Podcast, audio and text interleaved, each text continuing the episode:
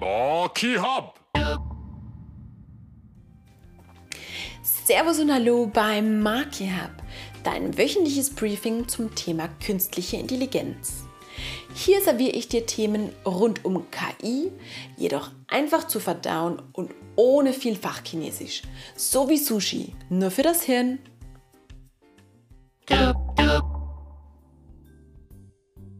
In den vergangenen Tagen haben zwei Themen mein Interesse geweckt und darüber möchte ich heute mit euch sprechen.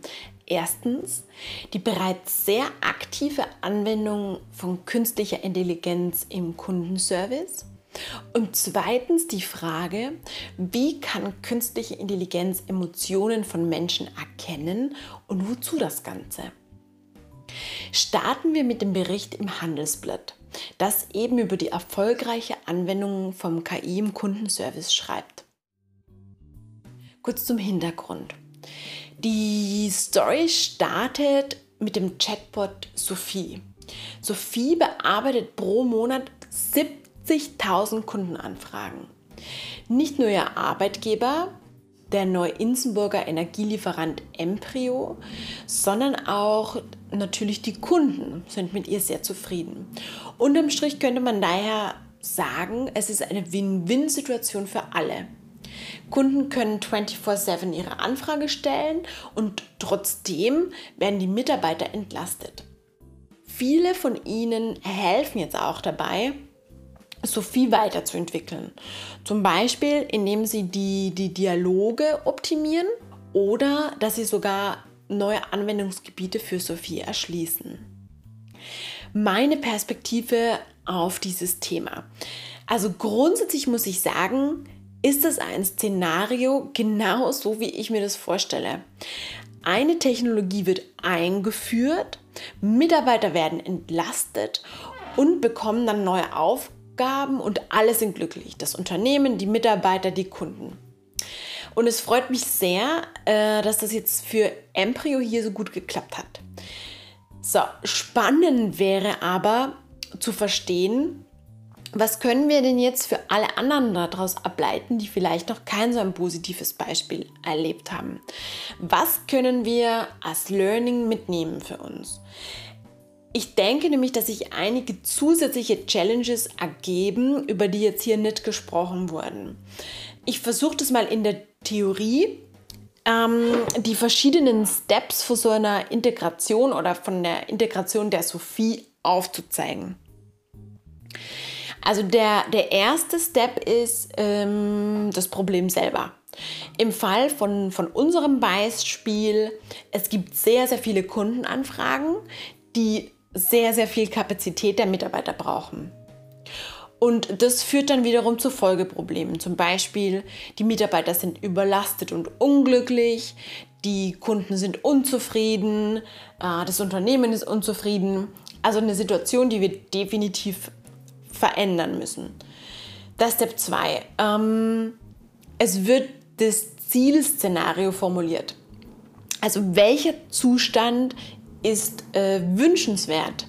Was ähm, soll erreicht werden?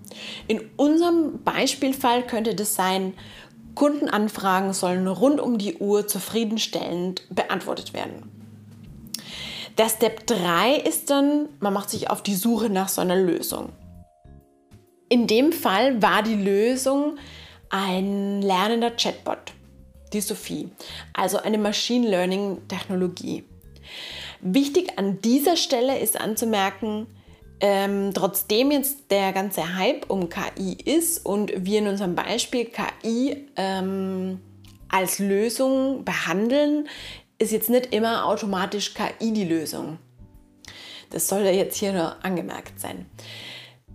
Also ich denke, bis zu diesem Punkt 3 oder zu dem Step 3 war das im Prinzip noch recht einfach. Ich habe ein Problem, ich überlege mir, wie es sein soll und dann finde ich eine Lösung. So, jetzt kommt aber der Step 4. Jetzt geht es um die Integration. Das heißt, ähm, wir starten eine Veränderung oder wir, die haben wir schon gestartet, wir führen die Veränderung ein.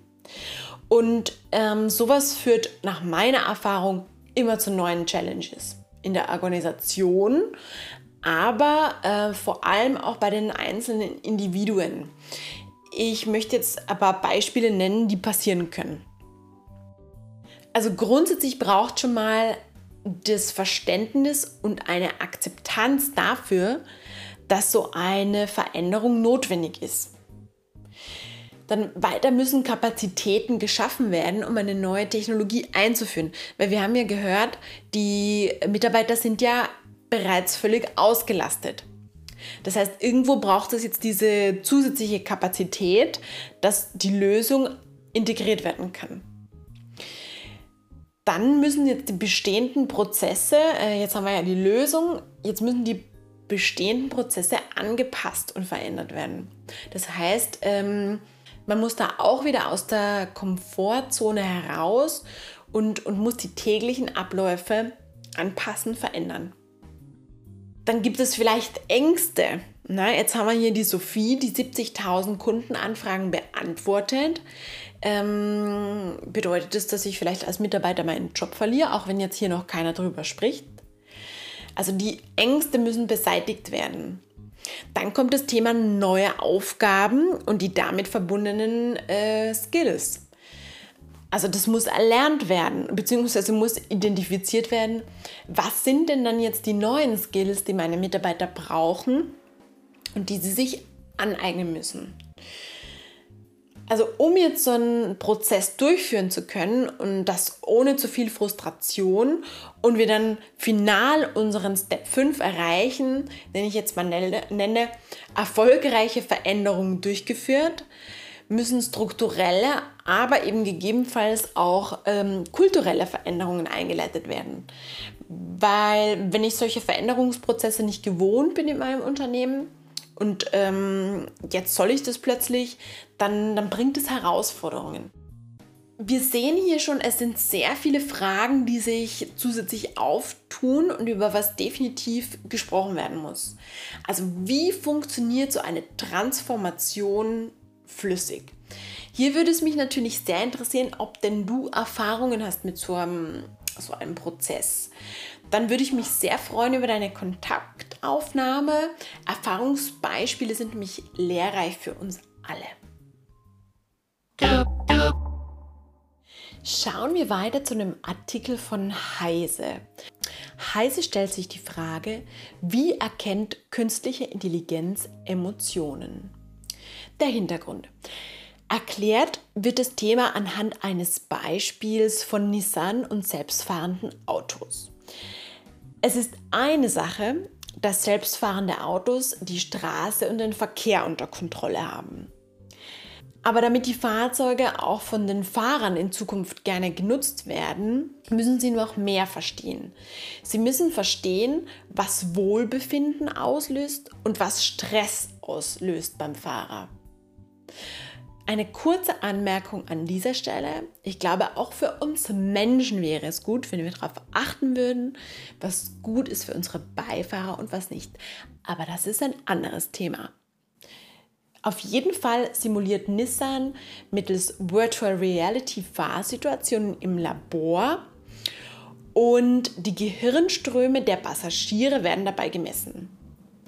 Zusätzlich erfasst auch ein Mikrofon die Stimme und ihre Nuancen in verschiedenen Situationen.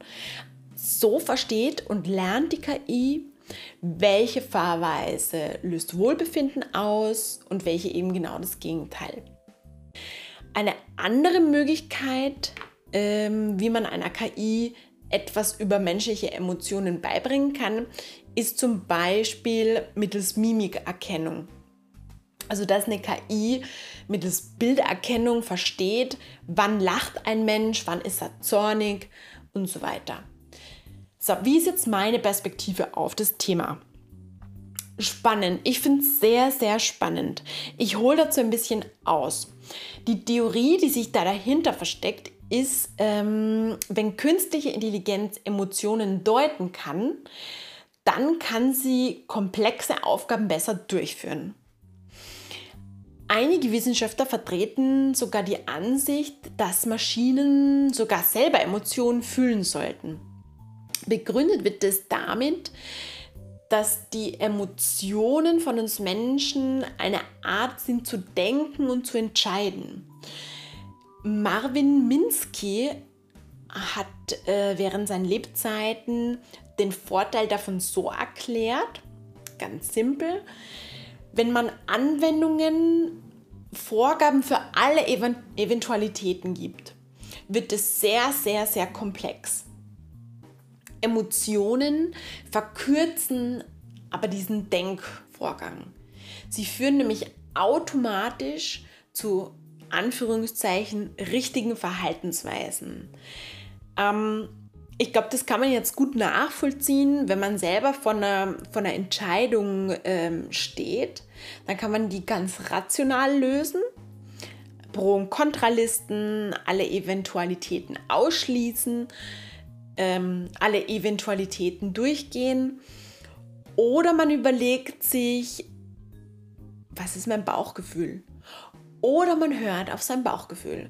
Was sagt ähm, meine Gefühlslage zu der Entscheidung? Ob Maschinen nun selber fühlen können oder Emotionen einfach deuten können. Die Tatsache, dass wir hier überhaupt über Emotionen sprechen, bedeutet für mich auch, dass ähm, das, was hier gerade passiert, ist, dass der Nutzer und seine Bedürfnisse ins Zentrum gestellt werden. Und das halte ich letztendlich für den Schlüssel von erfolgreichen KI-Anwendungen. Ich mache hier einen kurzen Ausflug zu Google. Und zwar die Google UX Community hat ähm, genau aus dem Grund die Initiative etabliert, Human Centered Machine Learning, in kurz HCML. Der Jess Holbrook, der ist UX-Manager und Researcher bei Google, erklärt, dass ähm, Machine Learning ist ja schon eine kleine Revolution und es bringt mit sich, dass wir jede Erfahrung, die wir als Mensch machen, ähm, muss neu gedacht werden bzw. umstrukturiert werden. Einfach deshalb, weil es möglich ist mit Machine Learning. Und mit der Perspektive HTML versuchen sie dabei, bei jeder Produktentwicklung die menschlichen Bedürfnisse im Fokus zu behalten. Und der Grund dafür ist ganz einfach. Sonst entwickelt man nämlich eine Anwendung, die keiner oder kaum einer braucht. In anderen Worten, eine nicht nutzerzentrierte KI ist wie ein Bananenschneider.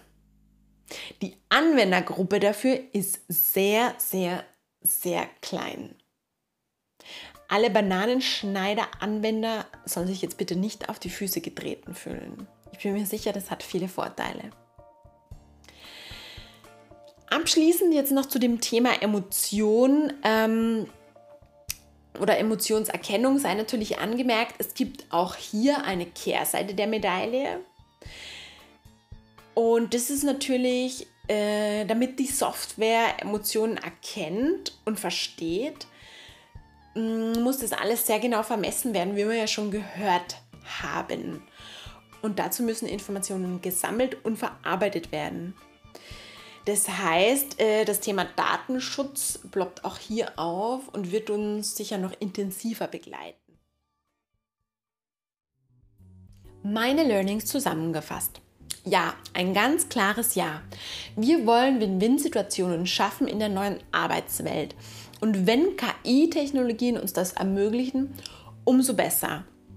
Dabei dürfen wir aber keinesfalls außer Acht lassen, welche Herausforderungen solche Veränderungsprozesse, solche Integrationen mit sich bringen. Und darüber müssen wir sprechen und dafür müssen wir Lösungen entwickeln und zur Verfügung stellen. Zweitens, KI bietet eine Unmenge an neuen Optionen, die wir, glaube ich, noch gar nicht komplett erfassen können. Und mit dem Schritt, dass künstliche Intelligenz Emotionen verstehen lernt, stehen die Bedürfnisse der Nutzer im Zentrum. Das ergibt auch hochgradig Sinn, weil sonst entwickeln wir Tools oder Anwendungen, die keiner oder kaum einer braucht. So, das war es heute auch schon von mir. Vielen Dank, dass du dabei warst. Ich möchte eben wöchentlich meine Gedanken mit dir zu künstlicher Intelligenz teilen aus meiner persönlichen Perspektive. Wenn du Fragen oder Anregungen hast oder dich einfach nur austauschen möchtest, dann schick mir gerne eine Nachricht.